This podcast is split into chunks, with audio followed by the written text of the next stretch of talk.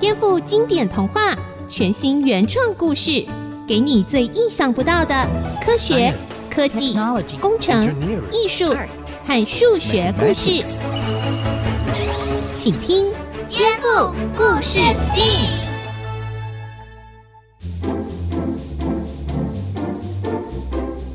各位大朋友、小朋友好，欢迎收听《颠覆故事 STEAM》节目。今天我们要来听儿少广播剧故事哦。传说中东南亚有一种会飞的蛇，而且已经被拍下影片了。而我们今天的故事当中，将会叙述台湾蛇类研究科学家在东南亚遇到会飞的蛇这样的惊险故事哦。准备好了吗？一起来听今天的故事。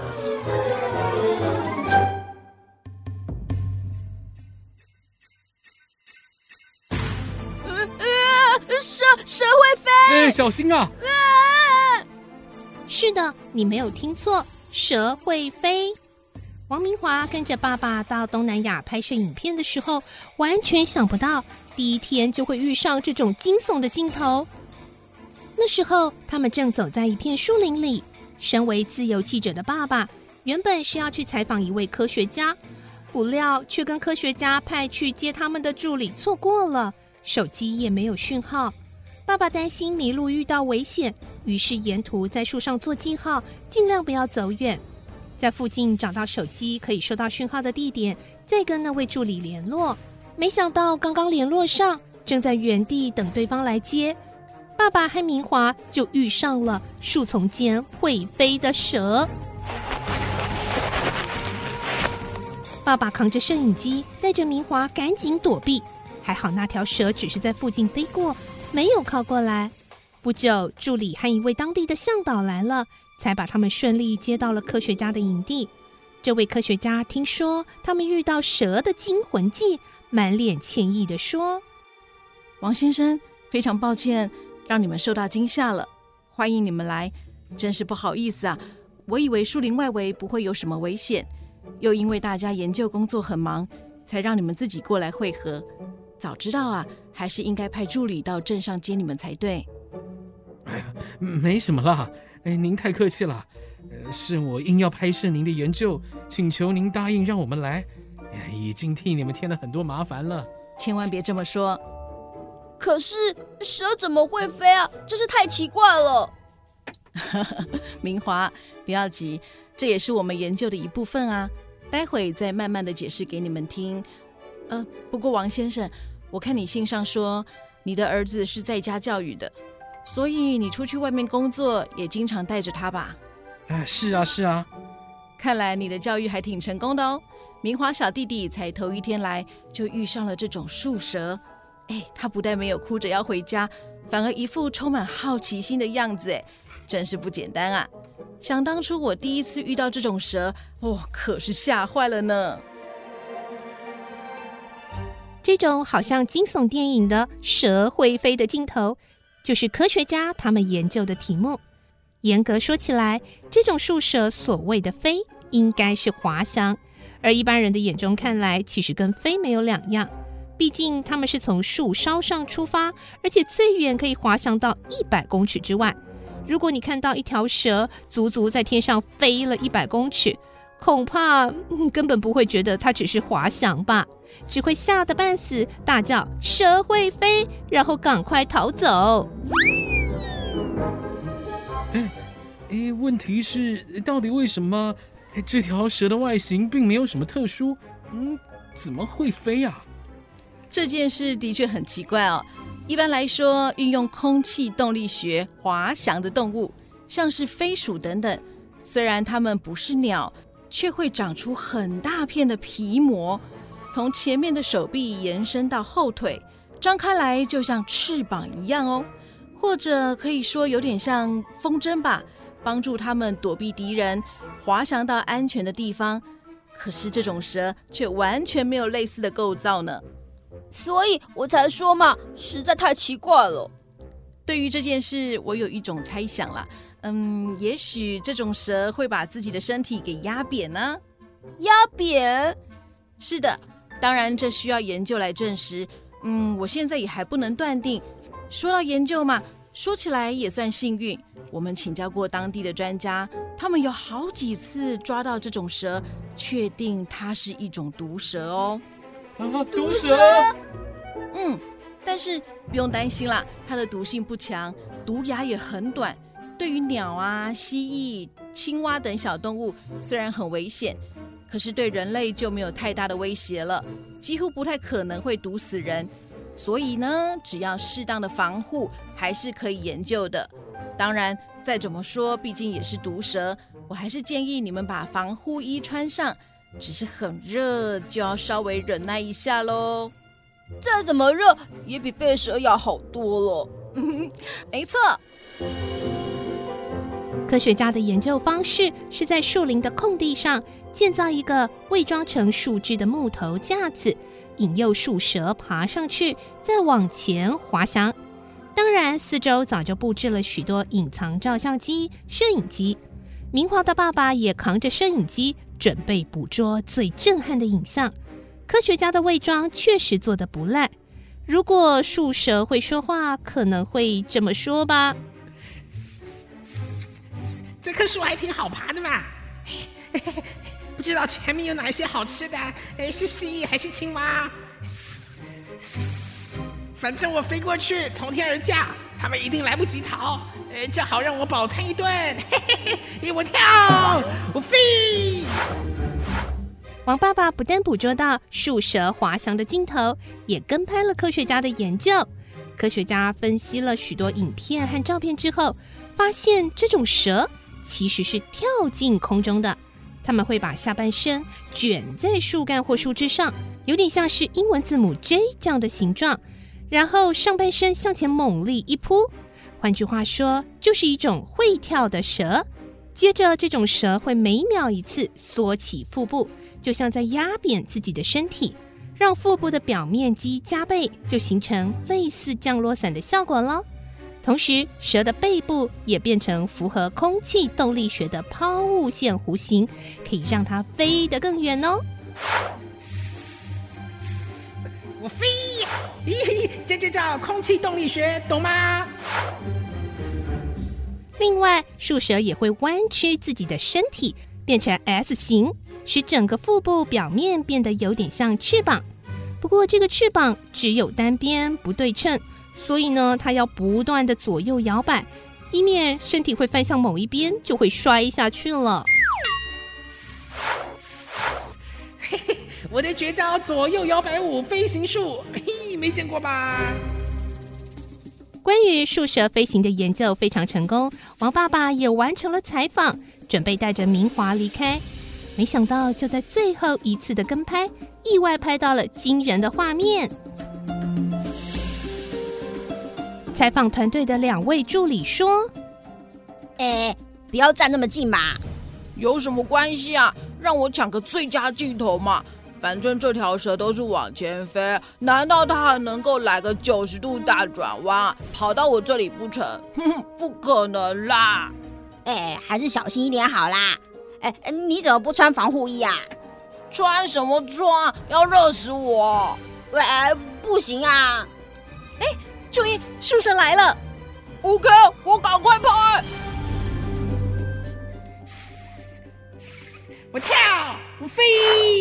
咦，不过每次都飞同一边太无聊了，让我换个地方瞧瞧有什么好吃的。咻！啊，什么？它转弯了？怎么可能？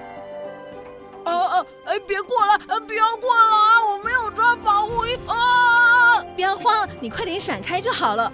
呜，我我闪我闪，哦，好险，没有咬到我。大家都没料到，树蛇在左右摇摆的过程中，居然还能利用空气动力学来控制方向，甚至做九十度的转弯，而且保持滑翔的状态，不会坠落哦。当然，这就牵涉到更复杂的科学细节，也需要更深入的研究了。总之，王爸爸跟明华还是得先跟科学家告辞。而在回台湾的路上，明华也注意到，爸爸脸上的笑容真的是藏也藏不住呢。爸爸，你为什么一直笑？哎，因为这次的影片太精彩了，说不定爸爸会因此得奖哦。得奖？还不是要靠我？他应该先颁给我一座特技飞行奖才对吧？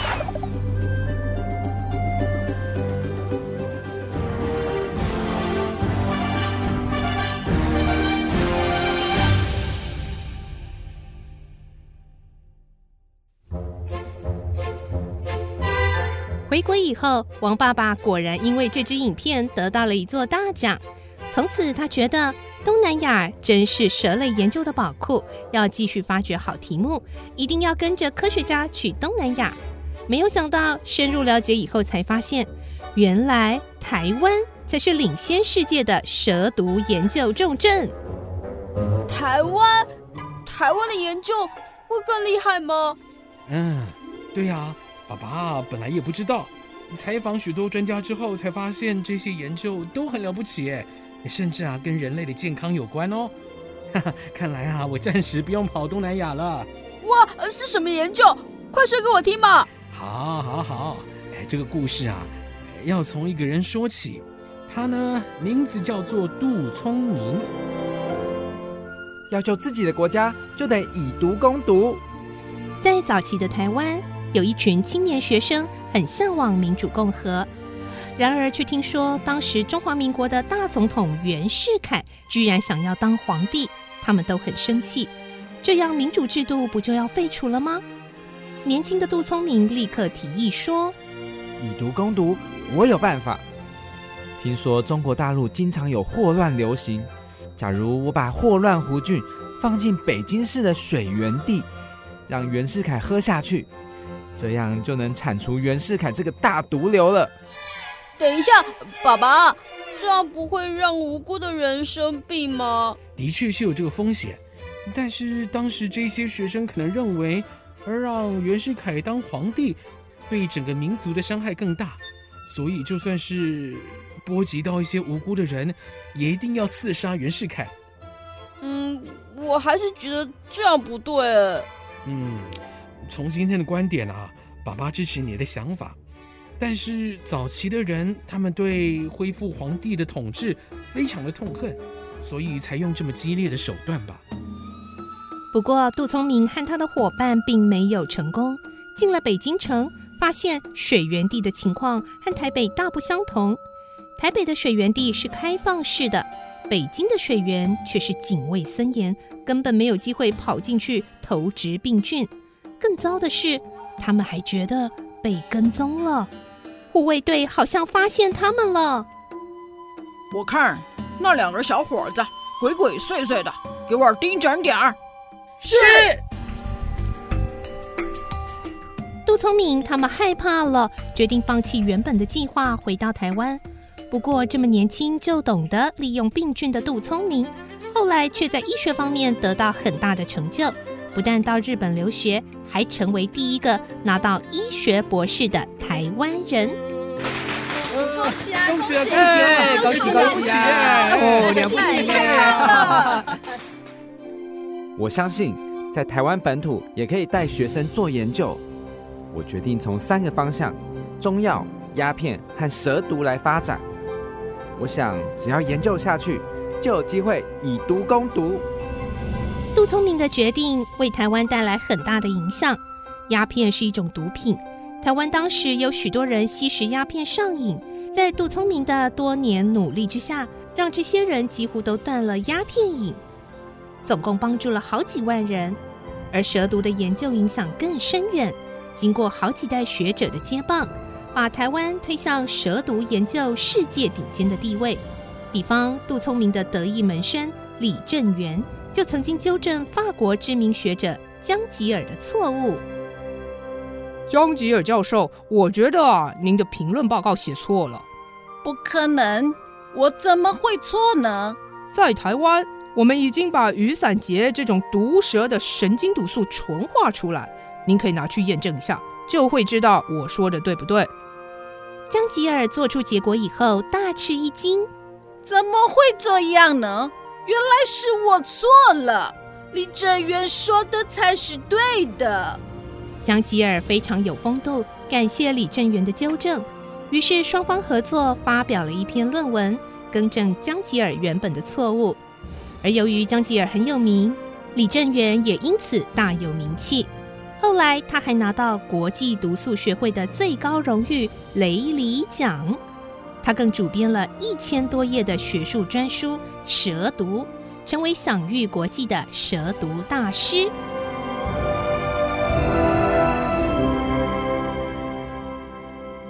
哇，原来李正元这么强啊！台湾终于成功了。对呀、啊，哎，不过李正元的成果跟他的一位学生也很有关系哦。是谁？这个人啊，叫做张传炯，他有个小故事，也很有趣哦。从雨伞节蛇毒中分离出神经毒素，台上这个美国人讲的题目怎么跟我一模一样？而且他先讲，我后讲。要是我讲的比他差，那不就惨了？幸好张传炯听完以后，觉得自己做的显然比他好，就很有信心的上台了。他讲完以后，心想这样应该还可以吧。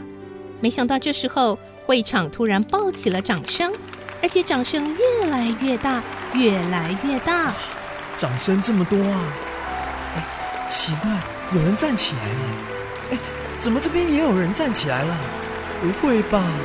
全体居然起立鼓掌！我讲的有这么好吗？美国人是不是太有礼貌了？张传炯深入了解，才知道这些人是真心佩服他，用同样的材料、同样的方法，却能做出天差地远的结果，太难得了。爸爸，你是想说，所以将来做报告不用担心跟别人撞题，重点是做的好不好，对吗？哎，没错。哎，不过啊，最好还是不要跟别人撞题啦。好，万一啊，双方都做得很好。那就是先抢先赢喽，比较晚才发表的人，通常啊就会吃亏了。那后来呢？台湾的蛇毒研究怎么样了？嗯，整理下来，因为蛇毒当选中央研究院院士的有李正元、张传炯、杨振中，哇，这些人呐、啊、都是研究神经性蛇毒的专家。另外一位呢是研究出血性蛇毒的欧阳兆和。神经性蛇毒是伤害神经吗？还有出血性蛇毒，听起来好复杂又好可怕哦。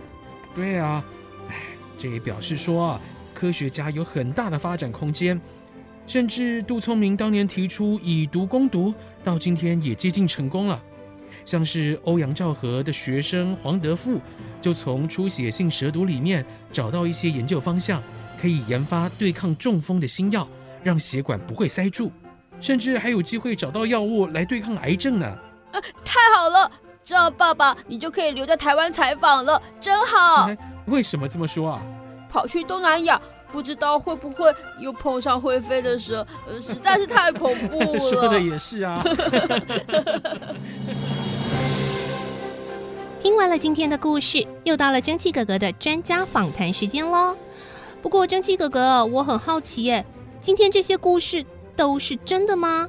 嗯，几乎都是科学事实了。不过在第一段呢，有一点是虚构的。研究会飞的蛇的那个专家啊，其实是个外国人，叫做约翰索哈。至于其他的细节吗，就让我们来请教今天访问的专家吧。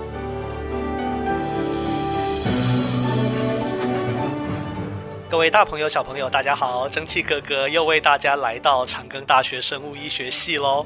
我们要访问罗时成教授，也就是大家熟悉的“为什么爷爷”。我们现在在这个访问当中，要为听众朋友揭晓哦。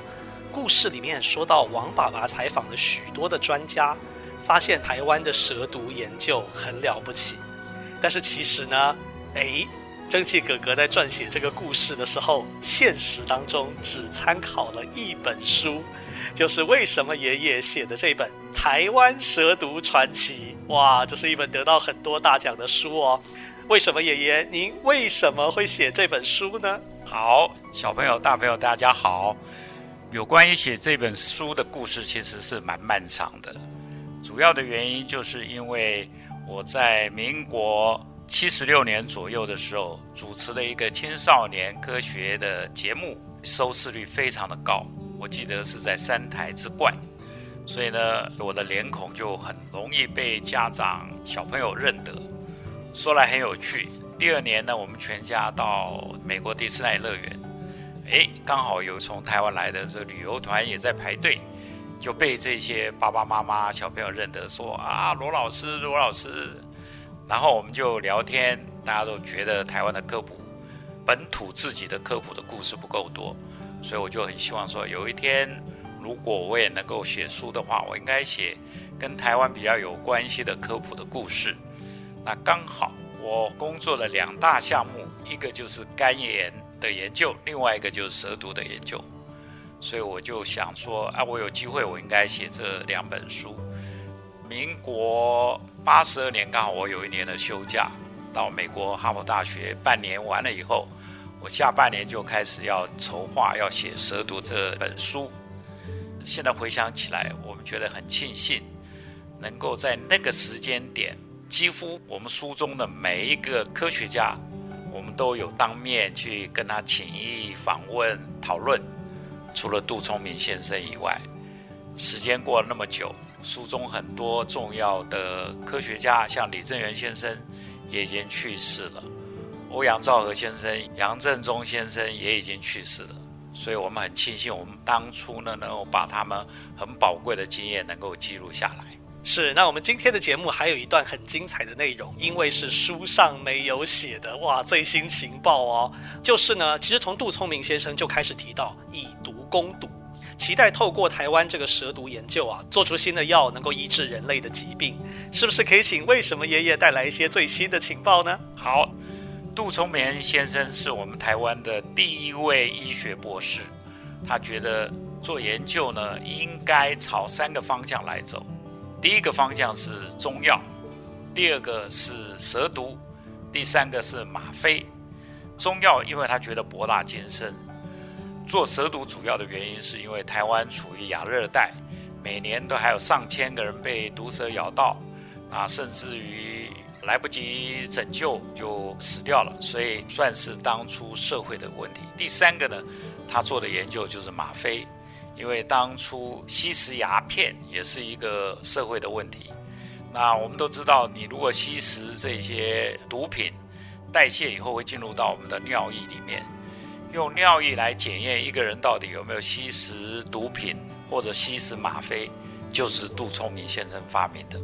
当然，他的蛇毒的发扬光大，最主要是靠李正源先生，他把蛇毒的研究带到国际上。除此以外，因为蛇毒研究的团队的实力非常非常的雄厚，有做血液毒的，有做神经毒的。所以他们当初可以讲，在上个世纪六零年代、七零年代，在全世界来讲，做蛇毒做得最好的就是台湾。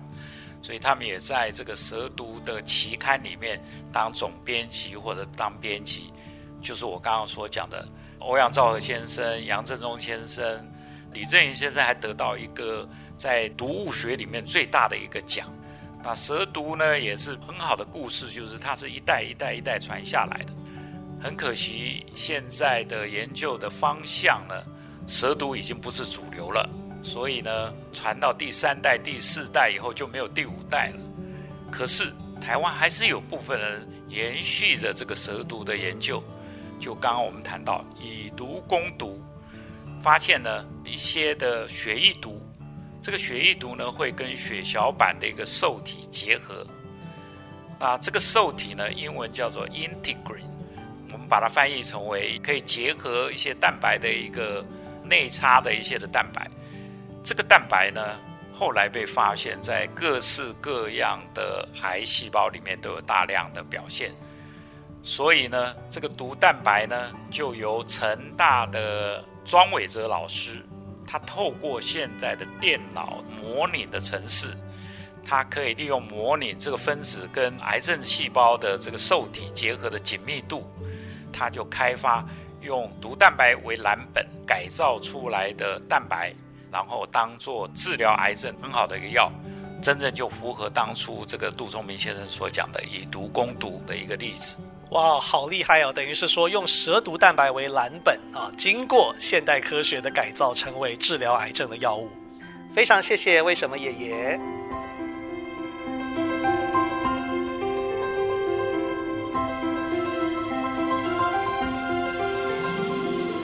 今天的节目就进行到这边了。听了今天的故事，你有什么想法呢？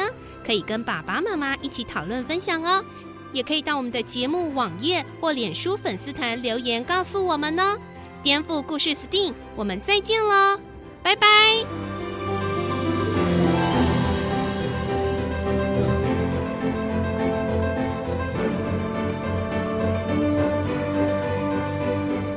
本节目由文化部影视及流行音乐产业局补助制播。